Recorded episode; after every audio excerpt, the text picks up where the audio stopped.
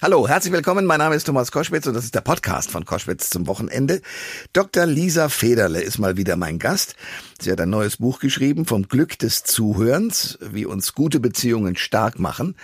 Und in der Tat geht es darum, jemandem anders zuzuhören, den Standpunkt auch zu verstehen, beziehungsweise überhaupt erstmal zu ermöglichen, dass der andere den Eindruck hat, man hat Zeit für ihn. Gerade im Bereich der Medizin, gerade im Bereich von Ärztinnen und Ärzten ein wichtiger Wunsch von vielen Patientinnen und Patienten. Und wie sie das macht, das erfahrt ihr hier in diesem Podcast. Der Thomas Koschwitz Podcast. Ihr hört Koschwitz zum Wochenende jetzt mit der Tübinger Notärztin Dr. Lisa Federle. 2015 wurde sie bundesweit bekannt, weil sie die rollende Arztpraxis zur medizinischen Vorsorge von Geflüchteten entwickelte. Dafür wurde sie 2020 vom Bundespräsidenten Frank-Walter Steinmeier mit dem Bundesverdienstkreuz ausgezeichnet. Letztes Jahr ist ihre Autobiografie auf krummen Wegen geradeaus erschienen, die 17 Wochen lang immerhin in der Spiegel-Bestsellerliste stand. Jetzt gibt es ein neues Buch von ihr, vom Glück des Zuhörens wie uns gute Beziehungen stark machen. Und sie ist jetzt bei mir, Frau Dr. Federle. Guten Tag und herzlich willkommen. Hallo, ich freue mich da zu sein. Was macht genau für Sie eine gute Beziehung aus?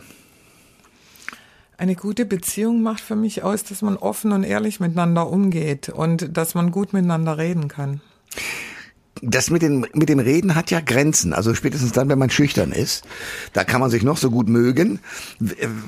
Also miteinander gut reden ist sozusagen manchmal mit Schwierigkeiten verbunden. Wie überwindet man die?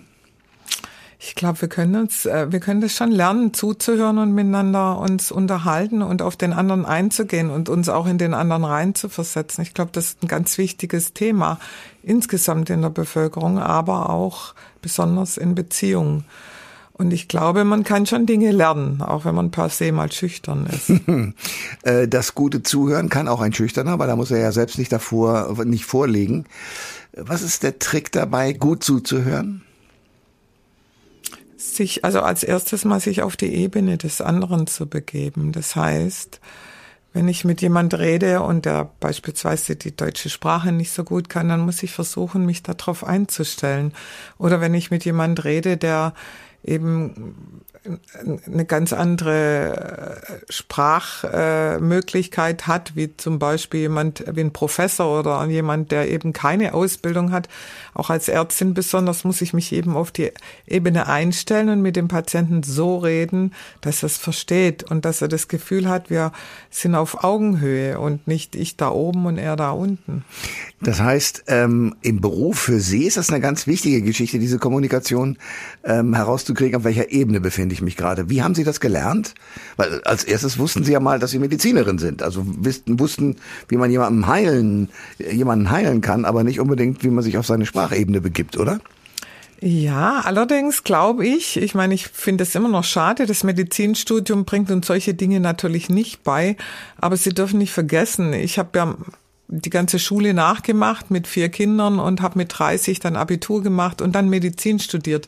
Und in der Zeit zwischen 20 und 30 habe ich nebenher eine Kneipe gehabt. Das heißt, ich habe sehr viel Da weiß gelernt, man, wie man reden muss. mit genau. Menschen zu reden. Ja. ja. Ja, was ist der Trick, wenn man in einer Kneipe ist und man, man hat einen Menschen vor sich an der Bar stehen? Das ist ja klar, dass die Menschen dann kommen und die wollen mit, mit dir reden. Und wenn du, wenn es nicht gerade nachts oder abends ist, wo viel los ist, sondern tagsüber, dann hast du ja auch Zeit und da lernst du zuhören und da lernst du auch mit anderen äh, Menschen dich auseinanderzusetzen und du lernst auch dich in andere reinzudenken. Warum handelt er so? Warum macht er das jetzt? Dr. Lisa Federle ist mein Gast bei Koschwitz zum Wochenende, bekannte Notärztin aus Tübingen. Sie hat äh, viele Dinge schon gemacht, die äh, zum Beispiel die rollende Arztpraxis, die durch die ganze Medienwelt gegangen ist, schon vor ein paar Jahren. Und jetzt reden wir über das neue Buch. Da geht es äh, vom Glück des Zuhörens darum, sich äh, verständlich zu machen untereinander. Ähm, und ich glaube, so eine Kneipe ist, glaube ich, der Grundkurs. Also ich habe einen Freund, der mir gesagt hat, ich war jahrelang in der Kneipe, habe dort bedient, war aber auch sozusagen mit Leuten, die dann spielen wollten und so. Ähm, dort lernt man Menschen kennen. Warum ist das so ein guter Ort dafür? Weil du, also ich hatte eine Kneipe, da war vom Professor bis zum Obdachlosen alles da. Und jeder hat irgendwie auch mit jedem geredet. Also da gab es keine Ressentiments. Und dadurch habe ich die Welt äh, in, in ihrer ganzen äh, Komplexität erlebt. Und ich finde das ganz arg wichtig, dass du eben nicht nur mit einer bestimmten Schicht oder in bestimmten Kreisen bist. Das geht mir heute noch so. Ich habe Freunde in ganz verschiedenen Kategorien und ganz vielen verschiedenen Lebenssituationen. Und du lernst halt dort, du beobachtest die Menschen, du redest mit ihnen und du begleitest sie ein Stück. Und so eine Kneipe ist ja manchmal auch ein Stück Wohnzimmer für manche Leute. Ja, klar. Das heißt, du baust auch eine Beziehung zu den Menschen auf. Und das habe ich sehr früh gelernt. Das heißt, das genaue Gegenteil von dem, wie Sie vorgegangen sind, wäre arrogant zu sein, richtig? Mit Sicherheit, ja. Ich glaube, Arroganz bringt dir nichts. Ja. Aber es sind sehr viele Menschen. Also wenn ich mir heute angucke, hat sich an einer Stelle in den letzten fünf Jahren, so ist mein Gefühl, einiges geändert, weil man nicht mehr miteinander, sondern übereinander redet. Beobachten Sie das auch? Ja, und das finde ich ganz schrecklich, weil ich glaube, dass das uns Menschen ein Stück weit auch was nimmt. Weil, wenn ich mit jemand rede und dem zuhöre und auch Verständnis für den zeige, erstens lerne ich was für mich selber, weil ich nämlich dadurch Toleranz lerne, weil ich kann die Welt auch nochmal von einer anderen Seite dann sehen. Und zweitens bekomme ich auch was zurück, weil wenn ich mich mit jemand sehr gut unterhalte, dann hat es auch eine Tiefe. Und diese Tiefe befriedigt einen auch und gibt einem ein gutes Gefühl. Ähm, ich mache so einen kleinen Schwenker jetzt. Es gibt eine ganze Reihe Menschen in letzter Zeit, durch Corona noch verstärkt, die sozusagen so Verschwörungserzählungen mit sich rumtragen. Auch denen äh, muss man, finde ich, gut zuhören, aber da ist ja die Schwierigkeit, dass man dann irgendwann sagen muss, nee, das stimmt ja nicht. Wie gehen Sie damit um? Es kommt ja immer drauf an. Es gibt natürlich auch äh, Menschen, die grenzwertig, ähm, die in einer anderen Welt leben oder die einfach krank sind. Ja, also man darf da nicht alles in einen Topf schmeißen. Also Deswegen, das sind, äh, das sind so Grenzgeschichten auch. Da muss ich sicherlich vorsichtig mit umgehen. Das heißt ja nicht, dass ich dann dem anderen äh, sage, ja, das sehe ich ganz genauso. Aber ich, ich kann mir mal anhören, warum er überhaupt auf so eine Idee kommt. Und wenn ich jetzt aus meiner Praxis als Notärztin erzähle, klar gibt's da auch Leute mit Psychosen. Wenn ich dem sage, ähm, das ist Quatsch, sie denken, dass sie Gott sind, das sind sie aber nicht dann komme ich mit dem gar nicht zurecht. Das heißt, ich muss ihn als Notärztin erstmal annehmen in der Person, für die er sich gerade hält oder in der Situation, in der er sich gerade befindet, seiner Meinung nach. Schwierig, was macht man da? Also wenn einer erzählt, ich bin ganz toll und äh, bin in einer Mission, äh, wäre ich persönlich relativ hilflos, ehrlich gesagt. Ja gut, das ist ja eine Form der Krankheit. Also das heißt, in dem Moment muss ich ihm, glaube ich, schon, oder ist es wichtig, ihm das Gefühl zu geben, dass du ihn so respektierst und ihn da abholst, wo er gerade steht. Und das heißt, wenn er sich gerade einbildet, dass er Napoleon ist oder so, dann muss ich ihn dort auch abholen. Macht keinen Sinn, wenn ich dann im Rettungswagen sage, Sie, Sie spinnen ja oder ja, ich gebe Ihnen jetzt eine Spritze, salopp gesagt. Dr. Lisa Federle ist mein Gast bei Koschwitz zum Wochenende. Ähm, Ihr Buch ist ein Plädoyer für ein rücksichtsvolles Miteinander. Äh, das kommt in unserer Gesellschaft gerade abhanden, hat man so das Gefühl. Der Ton wird rauer, die meisten sind mit sich selbst beschäftigt und äh, wenn man sich anschaut, wie Aktivisten der letzten Generation oder wütende Autofahrerinnen und Autofahrer miteinander umgehen, da kennt die Aggressivität keine Grenzen mehr. Haben Sie eine Erklärung, warum das heutzutage so ist? Warum ist der Umgang miteinander so hart geworden? Ich glaube, weil wir eben weniger den direkten Kontakt mit Menschen haben, sondern sehr viel übers Internet läuft, sehr viel eben über man muss nur mal eine Partnervermittlung oder so eine Elite oder was weiß ich, Parship oder so angucken. Da habe ich auch ein Beispiel in meinem Buch. Ähm, das ist schon sehr viel anonymer alles, ja. Und trotzdem habe ich das Gefühl, es entsteht eine Nähe. Aber tatsächlich ist der andere fremd. Und manchmal kommt mir das so vor, ich finde es gut, dass man die Möglichkeit hat, Leute da kennenzulernen, aber man muss sich im Klaren sein, es ist wie im Einkaufsladen. Ich gehe hin und nehme die Ware und schaue, ob sie mir gefällt und wenn nicht, stelle ich sie wieder zurück. Und ähm, das ist ja in vielen Bereichen in unserem Leben inzwischen so dass wir kurz mal SMS schicken, nicht mehr, nicht mehr so viel telefonieren. Und ich glaube, das verändert schon den Menschen und das verändert auch die Nähe zueinander. Das ist so eine Scheinnähe. Äh, es geht ja so weit, dass man, wenn man äh, in einer Firma anruft und ein Problem mit einem technischen Gerät, was man von dieser Firma hat, äh, behandeln möchte, dann wird man erstmal in eine Computerschleife gestellt, dann wird äh, irgendein KI-Gerät, äh, so, so ein Bot mhm. spricht dann mit einem und erst wenn man da nicht weiterkommt, wird freundlicherweise ein Mensch herangeholt. Und auch da ist dann manchmal die Verzweiflung groß, weil dieser Mensch in einem Callcenter sitzt, ich glaube sieben oder acht Firmen gleichzeitig betreut und man nicht wirklich eine Herzensnähe zu diesem Menschen und damit auch zu dem Produkt bekommt, was jetzt kaputt ist. Das ist irre, oder? Das ist absolut irre und das ist ein gutes Beispiel für mich zum Beispiel die Notdienstregelung bei uns, ja, dass man äh, da inzwischen äh, Callcenter, ein Callcenter anruft, ja, und von dort vermittelt wird. Aber jetzt überlegen Sie sich mal, Sie haben irgendwie starke Nierenschmerzen oder irgend sind die Not, ja, rufen dort an und dann sitzt da jemand, der überhaupt gar nicht gelernt hat, wirklich auf Sie einzugehen, ja. Früher ist das alles über, also bei uns war das zumindest so, über die Leitstelle gelaufen. Und da sitzen eben geschulte Menschen, die auch sich in den Menschen reindenken, der jetzt gerade da sitzt und, und das ist hat. nicht mehr so? Nein, das ist nicht mehr so. Und seither läuft es auch nicht mehr gut. Das heißt? Das heißt, dass die Leute oft warten müssen, ewig in der Schleife sitzen, dass das alles wesentlich distanzierter läuft. Also Beispiel, in Tübingen hatten wir öfters, haben wir öfters Patienten, die eben anrufen aus Verzweiflung, weil sie nur einsam sind. Da hat der von der Leitstelle dann genau gewusst, das ist die und die Person. Der wusste sogar, wo die wohnt und hat mit der halt eine Viertelstunde geredet, wenn es möglich war. Und dann ging es ja wieder besser, weil wenigstens einer mit ihr geredet hat. Hm. Heute ruft ihn im Callcenter an, die sagen, ja, was wollen Sie, was haben Sie? Und äh, sagen, ja, gehen Sie in die äh, Sprechstunde oben in der Klinik. Fertig. Hm. Dr. Lisa Federle ist mein Gast bei Koschwitz zum Wochenende. Wir sprechen äh, vom Glück des Zuhörens und haben gerade eine Reihe von Beispielen gehört, wo dieses Glück einfach dadurch zerstört wird, dass nicht zugehört wird. Derjenige oder diejenige, die da ans Telefon geht, hat das nie gelernt.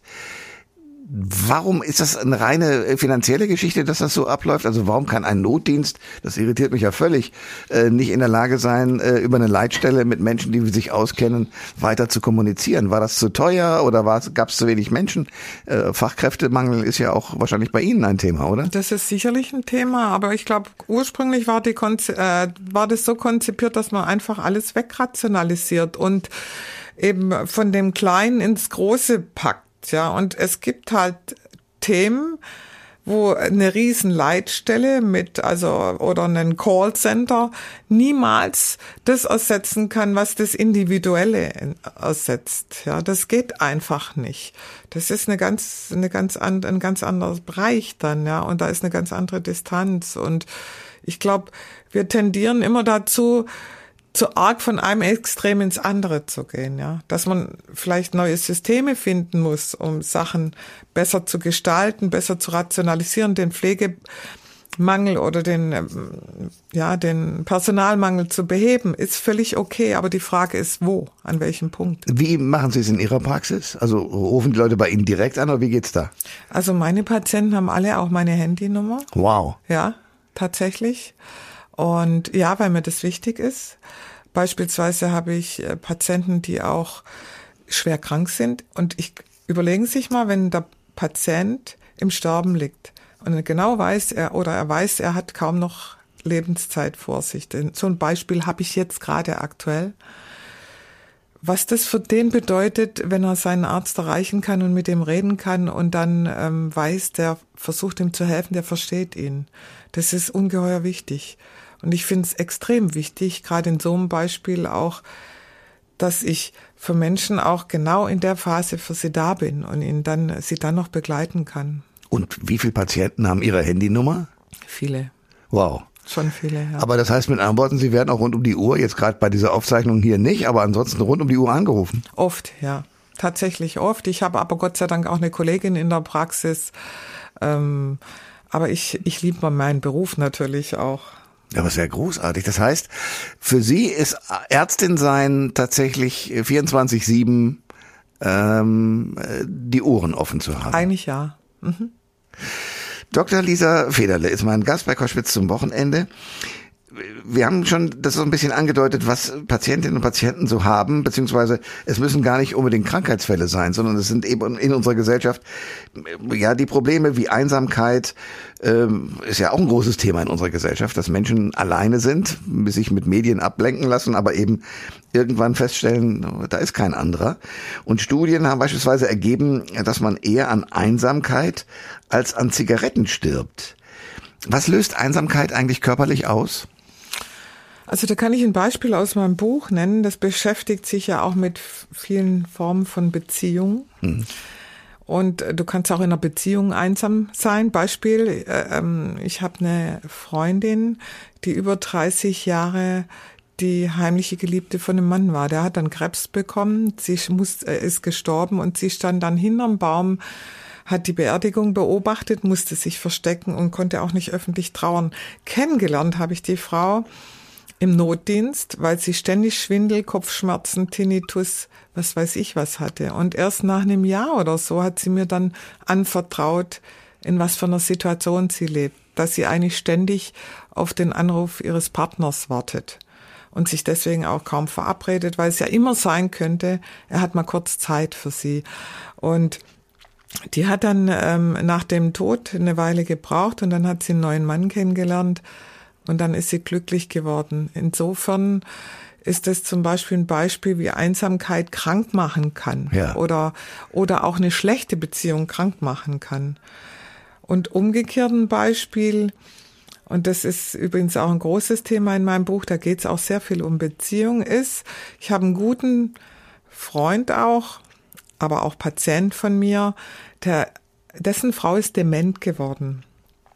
Und der geht mit der Frau sehr, sehr liebevoll um, obwohl er gleichzeitig eine Geliebte hat.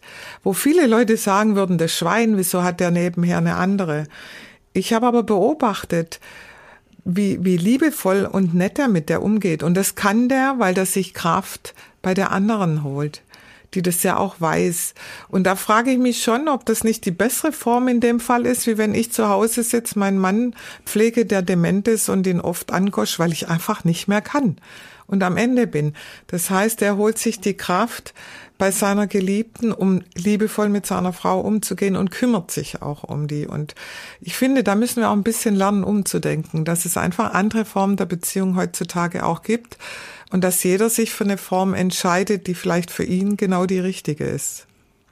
Dr. Lisa Federle ist mein Gast bei Koschwitz zum Wochenende. Tübinger Notärztin, äh, die bekannt geworden ist, weil sie vieles getan hat, auch für Geflüchtete. Die rollende Arztpraxis ist mit dem Bundesverdienstkreuz ausgezeichnet worden. Und wir reden darüber, dass sie ein Buch über das Zuhören geschrieben hat und darüber, wie man ähm, ja gute Beziehungen hinbekommt. Und Sie haben gerade gesagt, es äh, gibt unterschiedliche Formen.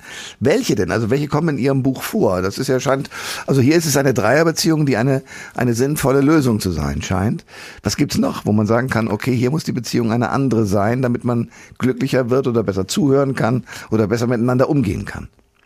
Es gibt, ähm, ich, äh, es kommen sehr, sehr viele Beispiele von Beziehungen. Es, äh, es gibt auch einen, einen, einen, die Geschichte hat eigentlich so einen roten Faden auch.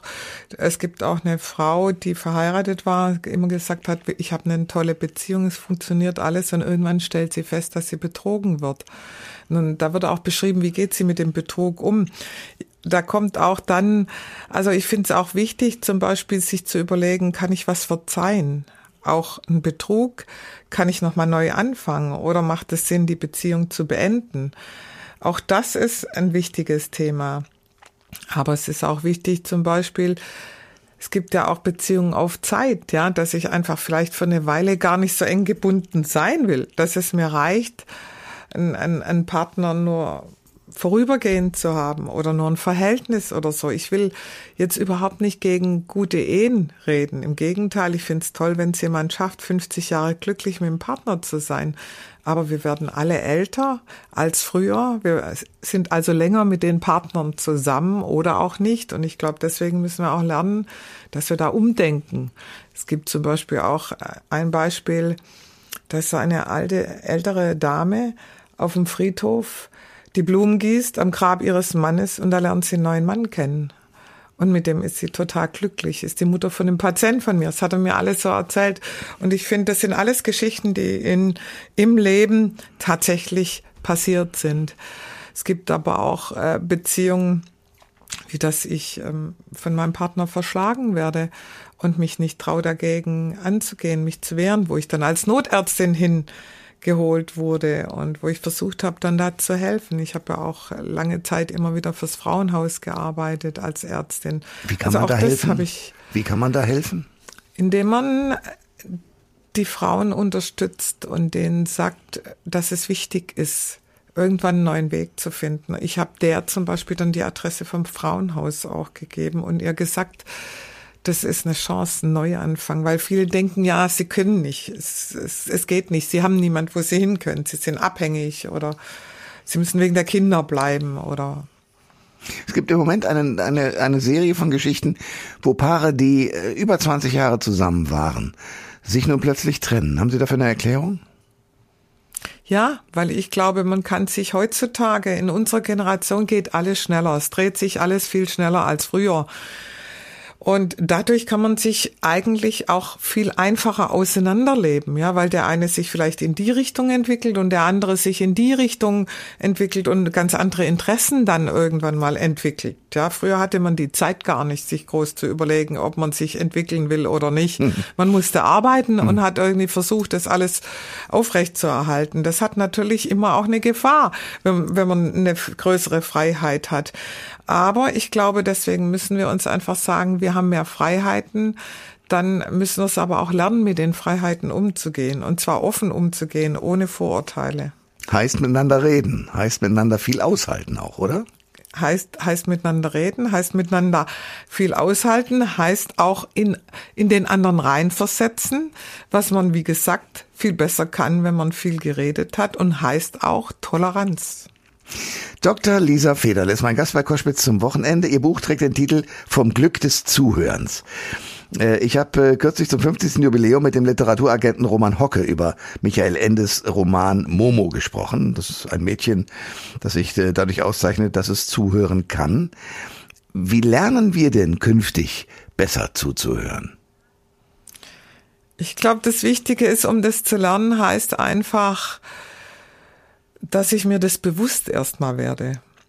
Dass ich den anderen nicht ständig unterbreche, dass ich mich in den Versuch mal reinzudenken, dass ich nicht gleich mit einem Vorurteil komme, ach nee, das geht ja gar nicht, das passt nicht in meine Welt, sondern dass ich ihm einfach mal ein Stück auch Freiraum gebe, seine Welt mir darzustellen und dass ich mir dann überlege, wie ist die Welt? Kann ich mir das vorstellen? Verstehe ich ihn, warum er nur so damit zurechtkommt? Ich glaube, das ist eine ganz wichtige Grundvoraussetzung, um zuhören zu lernen. Und ähm, es nützt ja nichts, wenn ich nur zuhöre und mich gar nicht reinversetze. Das stimmt. Es gibt noch einen weiteren Faktor, bei Momo jedenfalls. Die hat Zeit. Genau. Die ist im Hier und Jetzt. Ganz genau. Und bei Ihnen beobachte ich das auch. Also, dass Sie sozusagen trotz ihres ja wahrscheinlich doch intensiven Arbeitslebens haben sie A Spaß an Menschen und B Zeit, denen äh, die Geschichten äh, die Geschichten zu hören. Ja, ich rede sehr gern mit meinen Patienten, weil ich einfach glaube, es ist wichtig, das ganze Komplexe zu sehen und nicht nur die Kopfschmerzen. Es reicht nicht, wenn einer kommt und sagt, ich habe Kopfschmerzen. Ich sage, ja, okay, kriegen Sie eine Tablette oder ich messe den Blutdruck. Sondern manchmal stellen sich da Sachen raus, die viel, viel weitgreifender sind, als eben mal nur mit einer Tablette behoben zu werden. Und das kommt auch in dem Buch und das finde ich spannend. Hm. Ich habe den Eindruck, und das, Sie sind ein Lehrbeispiel dafür, wie viele Lehrer Ärzte, immer die weibliche Form bitte mitgedacht, ähm, eigentlich funktionieren müssten, nämlich eigentlich mal, bevor sie Ärztin, Lehrer, sonst was geworden sind, in einem komplett anderen Beruf gewesen zu sein.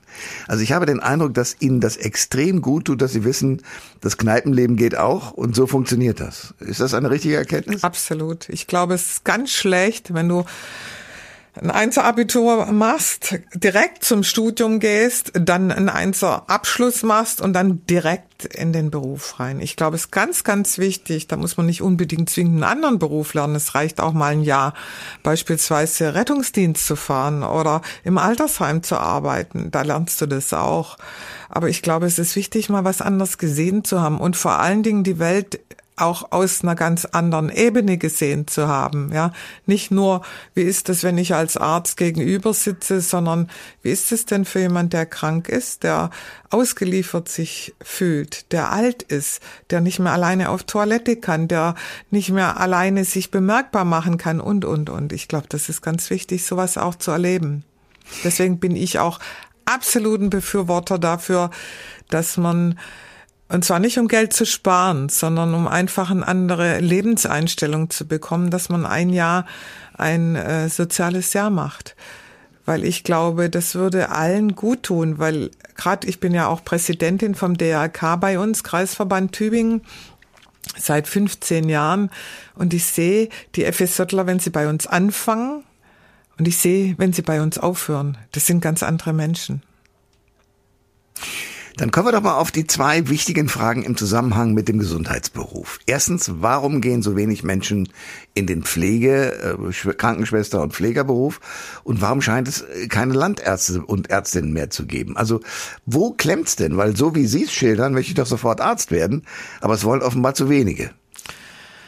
Also erstens klemmt's an der Bürokratie. Also bei den ganzen Ärzten klemmt's an der Bürokratie und übrigens beim Pflegepersonal auch. Also es kann nicht sein, dass ich mehr Zeit vom Computer und im Ausfüllen von Anträgen verbringe, als ich dann noch Zeit von Patienten habe. Mir erzählen oft Patienten, ich habe lange Zeit gar keinen Computer in meinem Zimmer gehabt, meinem Arztzimmer sondern das hinterher eingetragen, weil mir oft Patienten gesagt haben, eigentlich hat der Arzt mich gar nicht angeguckt. Der hat auf seinen Computer äh, geguckt, kurz was eingetippt und mir dann Rezept ausgedruckt und ich bin gegangen und in die Augen geschaut, hat er nicht, weil er keine Zeit dafür hatte. Das finde ich, das geht gar nicht. Das ist schrecklich, wenn mir die Zeit nicht mehr bleibt. Ich kann aber die, äh, die Ärzte verstehen, weil wenn du einen nach dem anderen durchschleusen musst, dann hast du keine Zeit mehr. Und genauso ist es im Pflegedienst, ja oder im Pflegebereich. Pflegedienst beispielsweise, ja, ich muss den Patienten in fünf Minuten gewaschen haben. Ich habe ja immer eine Einheit, die mir zusteht und äh, die Einheit an Minuten muss ich abarbeiten und dann ist schon der nächste dran. Das Problem ist, alte Menschen sind keine Einheiten, ja.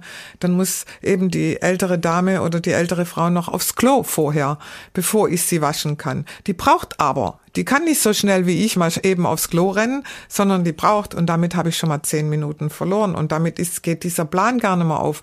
Und ich glaube, das erdrückt viele.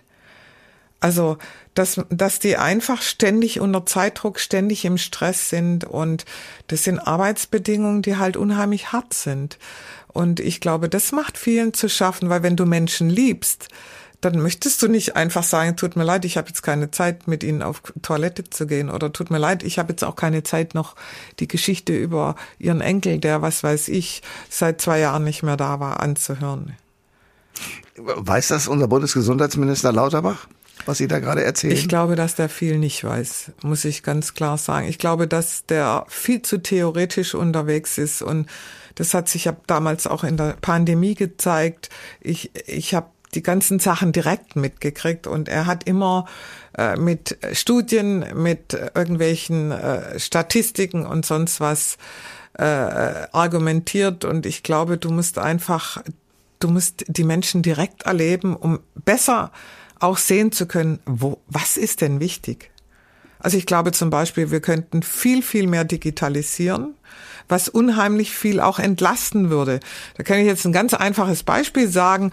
Wenn ich als Ärztin für einen meiner Patienten dringend Termin in der Klinik brauche, dann muss ich rumtelefonieren. Meine äh, MFA muss rumtelefonieren, ewig, und wir hängen vielleicht eine halbe Stunde am Telefon. Wenn man das digitalisieren würde, dass man einfach für Notfälle schneller oder für dringendere Patienten online sich einen Termin einbuchen kann, ja, weil einfach klar ist, wo welcher Termin noch frei ist, dann wird man wahnsinnig Zeit sparen und dann hätten wir die Zeit auch von Patienten wieder mehr. Also es gibt schon Dinge, wo man durchaus verbessern könnte und ähm, da ist Lauterbach für mich jetzt nicht gerade die Starbesetzung, sagen wir es mal so. Das sagt eine Frau, die mit der Praxis zu tun hat, nämlich die Tübinger Notärztin Dr. Lisa Federle, die das Buch geschrieben hat vom Glück des Zuhörens, das vielleicht auch dem Bundesgesundheitsminister ganz gut täte. Ich danke für den Besuch. Ich danke auch herzlich. Alle Informationen zur Sendung gibt es online auf thomas-koschwitz.de.